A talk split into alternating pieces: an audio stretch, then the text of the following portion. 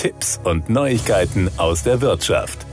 Um Menschen oder Waren klimaschonend von A nach B zu bringen, gilt der Schienenverkehr als optimal. Doch mangelnde Kapazitäten, häufige Verspätungen und teils unvorteilhafte Taktung dämpfen die Begeisterung vieler Reisender für die Bahn. Könnten innerhalb eines engeren Zeitraums mehr Züge auf demselben Gleis fahren, ließen sich viele dieser Engpässe abmildern oder gar beseitigen. Expertinnen und Experten des Karlsruher Instituts für Technologie KIT und von ITK Engineering haben jetzt einen Sensor entwickelt, der mittels magnetischen Fingerabdrucks die Position von Zügen genau ermittelt. Das könnte die Kapazität des bestehenden Schienennetzes enorm steigern. Indem wir die Position eines Zuges auf dem Gleis genauer und zuverlässiger bestimmen als bisher, können Züge in kürzeren zeitlichen Abständen einen Gleisabschnitt passieren. Die Kapazität pro Gleiskilometer steigt, sagt Dr. Martin Lauer vom Institut für Mess- und Regeltechnik MRT des KIT.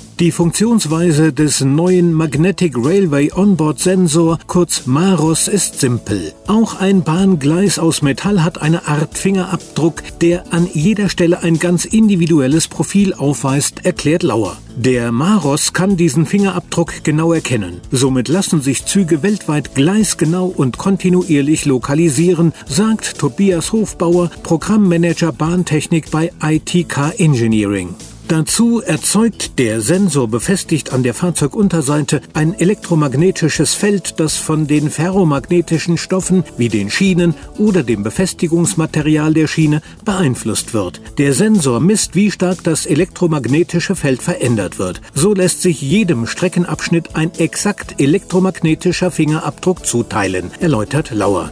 Um die individuelle Ortssignatur einer exakten geografischen Position zuordnen zu können, braucht es ein Software-Backend inklusive intelligenter Algorithmen. So muss jede Bahnstrecke mindestens einmal abgefahren und vermessen werden, ehe diese Daten dann mit Kartenmaterial der Zugstrecke übereinandergelegt werden können, sagt Hofbauer. Dann kann jeder folgende Zug präzise lokalisiert werden. Kamerasysteme haben den Nachteil, dass sie bei Nacht oder Schneefall nur eingeschränkt funktionieren. GPS-Signale stoßen in Tunnels, Gebirgstälern oder Häuserschluchten an ihre Grenzen. Diese Defizite umgeht der Maros-Sensor.